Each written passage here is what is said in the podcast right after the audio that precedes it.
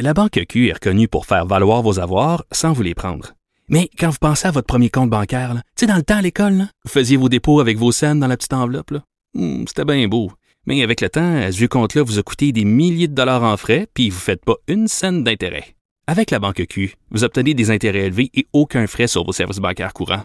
Autrement dit, ça fait pas mal plus de scènes dans votre enveloppe, ça. Banque Q. Faites valoir vos avoirs. Visitez banqueq.ca pour en savoir plus. Pendant que votre attention est centrée sur cette voix qui vous parle ici, ou encore là, tout près ici, très loin là-bas, ou même très, très loin. Celle de Desjardins Entreprises est centrée sur plus de 400 000 entreprises partout autour de vous. Depuis plus de 120 ans, nos équipes dédiées accompagnent les entrepreneurs d'ici à chaque étape pour qu'ils puissent rester centrés sur ce qui compte, la croissance de leur entreprise.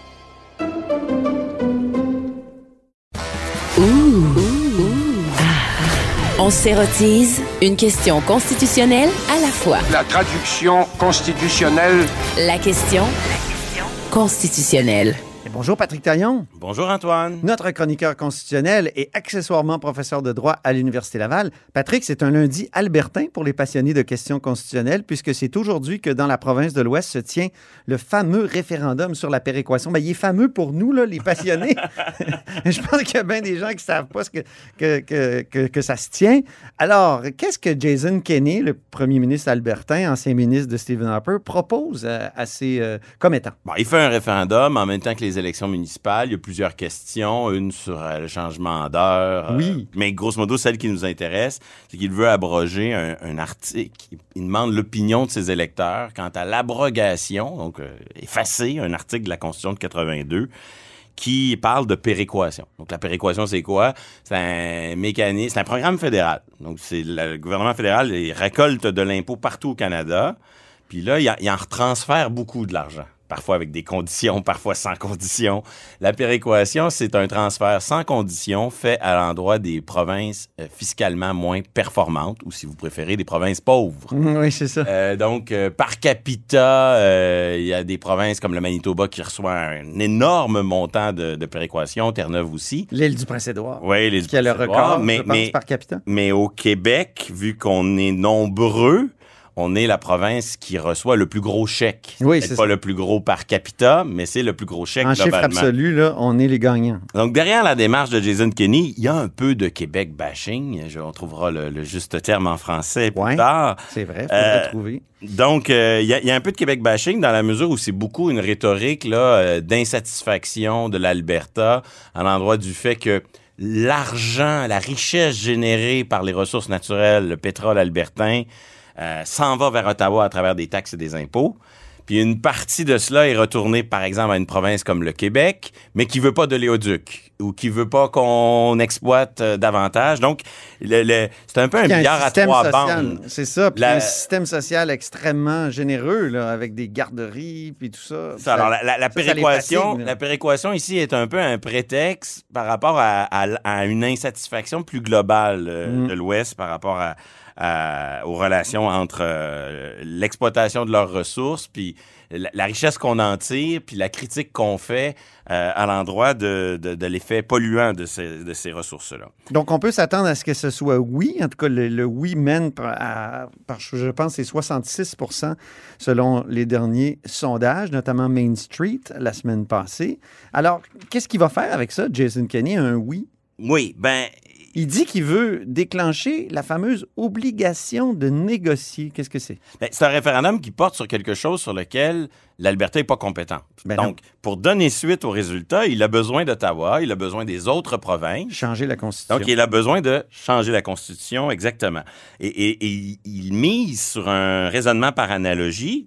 En 1998, la Cour suprême s'était prononcée sur la constitutionnalité de l'accession du Québec à l'indépendance, une question moins hypothétique à l'époque qu'aujourd'hui, Oui. mais qui est, euh, qui est très importante. Ça a donné euh, ce qu'on appelle le, le renvoi de 1998 sur la sécession du Mhm. Québec.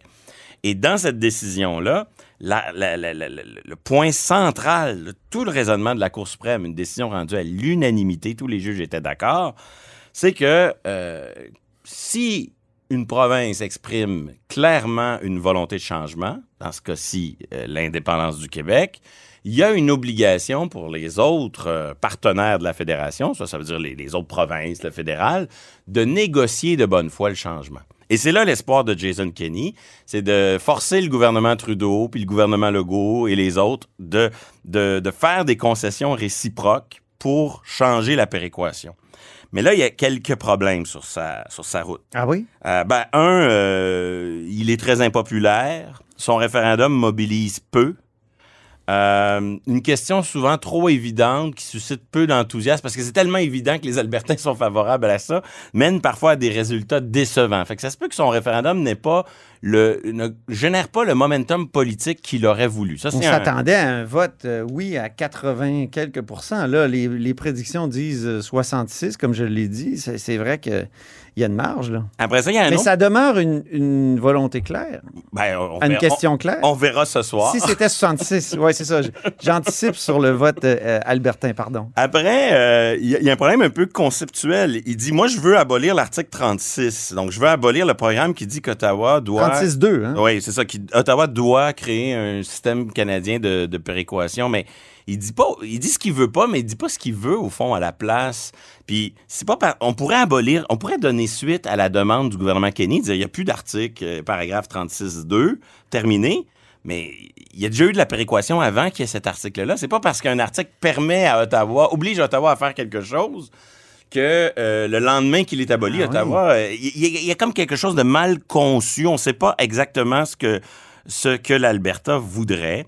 Euh, au passage, Ah, what does Alberta? oui, au passage, je note que plusieurs ont critiqué les questions référendaires de 1980, 1992 et de 1995 Oui. parce qu'elles faisaient référence à un texte qui était extérieur à la question. Oui. Un projet d'association, une entente tripartite. L'entente du 12 juin. Euh, en Ça, c'était 92. dans 95. Oui, et en 92, on faisait référence à un accord de Charlottetown dont on n'avait pas toujours On n'avait même pas de les textes. Oui, Ben, je remarque au passage que la question albertaine, elle aussi, elle fait référence à un, un texte, l'article 30, paragraphe 36.2, et, et le texte est extérieur. Je dis pas que la question n'est pas claire, parce que moi, je pense que la clarté d'une question, ça s'apprécie. Hey, est claire la question? Ben, moi, je pense que oui. Voulez-vous que- effacer 36-2? oui, mais quand, quand, quand les gens euh, sortent toutes sortes d'arguments pour dire qu'une question n'est pas claire, Ouais. on dirait que les, les bons et les mauvais arguments se mélangent. Ici, là, euh, moi, je pense que la question est claire aussi parce qu'elle s'inscrit dans un débat qui est assez clair sur les enjeux. C'est euh, ça. Mais, mais bon, à la fin de la journée, là, je, je note que euh, il y a quand même cette référence à un texte extérieur, comme quoi la question parfaitement claire, moi, je ne l'ai jamais vue encore. bon, maintenant, euh, il y a un autre risque pour le gouvernement euh, Kenny, puis c'est un risque aussi pour le Québec, parce que l'obligation de négocier dont on parle depuis déjà quelques minutes, c'est un outil de déblocage sur le front constitutionnel. Si un jour ce pays-là est bloqué sur le, sur le front constitutionnel, la Cour suprême invente une obligation de négocier pour essayer de, de mettre de l'huile dans le moteur pour que, euh, pour que le moteur soit plus en panne et qu'il puisse enfin redémarrer. Mais euh, on ne sait pas trop à quel point cette, euh, cette obligation de négocier peut produire des résultats. Si Jason Kenney échoue dans sa démarche, ben, il va décrédibiliser, dévaloriser, il va miner l'effectivité de, cette affaire que la Cour suprême a inventée, l'obligation de négocier. Et il y a des gens... Euh, euh, D'abord, il doit adopter une résolution de l'Assemblée. Je pense Parce que- que ça peut pas être juste le référendum. Euh, techniquement, là. Ouais, je, pense qu'il aurait intérêt à adopter une résolution. Parce de- que il faut expliquer que dans notre régime, c'est pas le peuple qui est, qui est souverain, c'est le Parlement. Donc, il faut que le Parlement euh, prenne acte d'une certaine façon de la volonté du peuple d'effacer cette, euh, cette partie-là de la Constitution. Le référendum d'aujourd'hui va Donc- rien décider. Le- Demain matin, l'article C'est ça. 36.2 va exister. Si, si le gouvernement euh, Kenny veut réussir son opération, il va falloir qu'il fasse preuve de détermination. Le geste dont on vient de parler en serait un très utile. Après, il faut voir jusqu'où il est prêt à Est-ce aller. qu'il va gagner son vote sur la résolution? Parce qu'il il est tellement miné dans son propre caucus? Tout est possible. Ah, tout est possible. Tout est est- possible. Euh, mais surtout, Mais qu'est-ce qu'il que va ça faire? pourrait miner l'effectivité Ben oui. de l'obligation de négocier? Ben oui, parce que pour euh, d'abord l'obligation de négocier, ça veut dire quoi? Qu'est-ce qu'on fait quand ça dure combien de temps une négo? On négocie quoi? Euh, à partir de ça, ça veut pas dire l'obligation de s'entendre. Donc à partir de quelle minute on peut dire que bon, on a négocié pendant 60 minutes, c'est assez, euh, on, on s'est euh, acquitté de notre devoir de négociation. Euh, c'est pas évident. C'est sûr que la, la- la- Mais ça existe en droit syndical, en droit, euh, en Oui. droit du travail, je veux Oui, dire. ça, c'est ce qui est le plus intéressant, c'est qu'il existe une obligation de négocier de bonne foi en vertu de la Charte canadienne. C'est ça. Liberté d'association pour les travailleurs. C'est ce que la, la Cour a développé dans sa jurisprudence depuis une vingtaine d'années. Puis là, on dit parfois, ben, tel gouvernement, avec sa loi spéciale, ça viole l'obligation de négocier de Hmm. bonne foi dans le domaine du travail. Puis on pourrait calquer cette jurisprudence-là puis l'appliquer aux négociations constitutionnelles. Hmm. Mais à la fin, l'obligation de négocier, c'est pas une obligation de s'entendre. Et, et, Ouais. et parmi toutes les forces politiques au Canada, il est fort vraisemblable que le parti euh, fédéral, le gouvernement fédéral de Justin Trudeau est probablement euh, parmi les forces politiques les moins intéressées à donner suite à, cette obligation de négocier. Euh, Stéphane Dion, qui était euh, le père de la loi sur la clarté, qui était ministre à l'époque de la, la vie de la Cour, dit toujours que cette obligation de négocier ne vaut qu'en cas de sécession. Donc, ça ne vaudrait pas pour un, un projet comme celui-là. Et j'ai lu qu'il y a plusieurs constitutionnalistes qui, qui reprennent cette ligne-là. là. Oui, Même ça, dans le Calgary Herald, il y avait des gens qui disaient ce référendum-là est inutile. L'obligation de négocier, c'est juste pour la sécession. C'est ça. C'est la manière d'attaquer la démarche de Jason Kenney, c'est de dire ce n'est bon que pour la sécession. Moi, je, je ne crois pas que ce raisonnement tienne la route, mais c'est ce que les opposants vont avancer. La deuxième, c'est de miser sur le flou.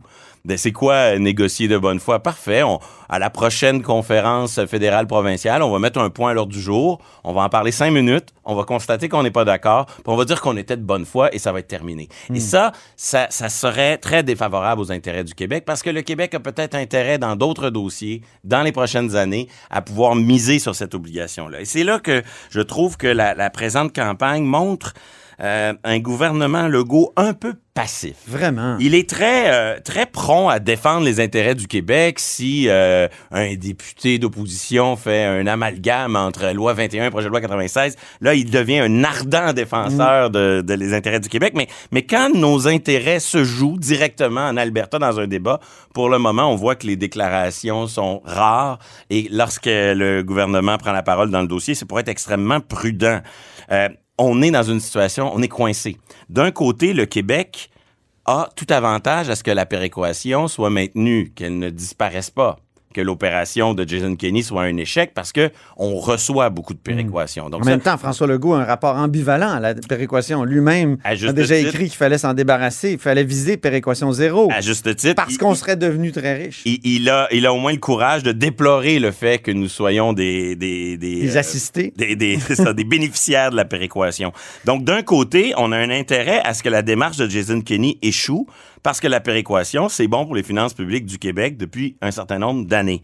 Mais de l'autre, si la démarche de Jason Kenney échoue, un des rares outils un des rares instruments qu'on a pour essayer de faire avancer nos intérêts sur le front constitutionnel, donc l'obligation constitutionnelle de négocier, ben, viendrait être, à- à- serait sur le, du, du- serait de, de ce fait un peu décrédibilisée. Elle apparaîtrait comme ineffective. Elle apparaît comme, elle apparaîtrait comme un truc qui, qui marche pas vraiment. Un gadget, euh, Un gadget, exactement. mal, mal, mal affûté. Et donc, comment, pour le gouvernement du Québec, développer une politique qui va donner, euh, je dirais, du volume et de l'importance Mhm. à la démarche albertaine, tout en s'opposant à l'abolition de la, de la péréquation, c'est pas évident, mais je pense que, comme c'est souvent le cas, à force de ne pas parler de constitution, mais là, le Québec a pas de politique de relations intergouvernementales à jour. La dernière, c'est celle qui a été faite sous le, le gouvernement Couillard. On n'a jamais eu la version CAC Qui- de cette C'est politique. encore la, la- la politique du gouvernement du Québec, là. On a Euh, un document partisan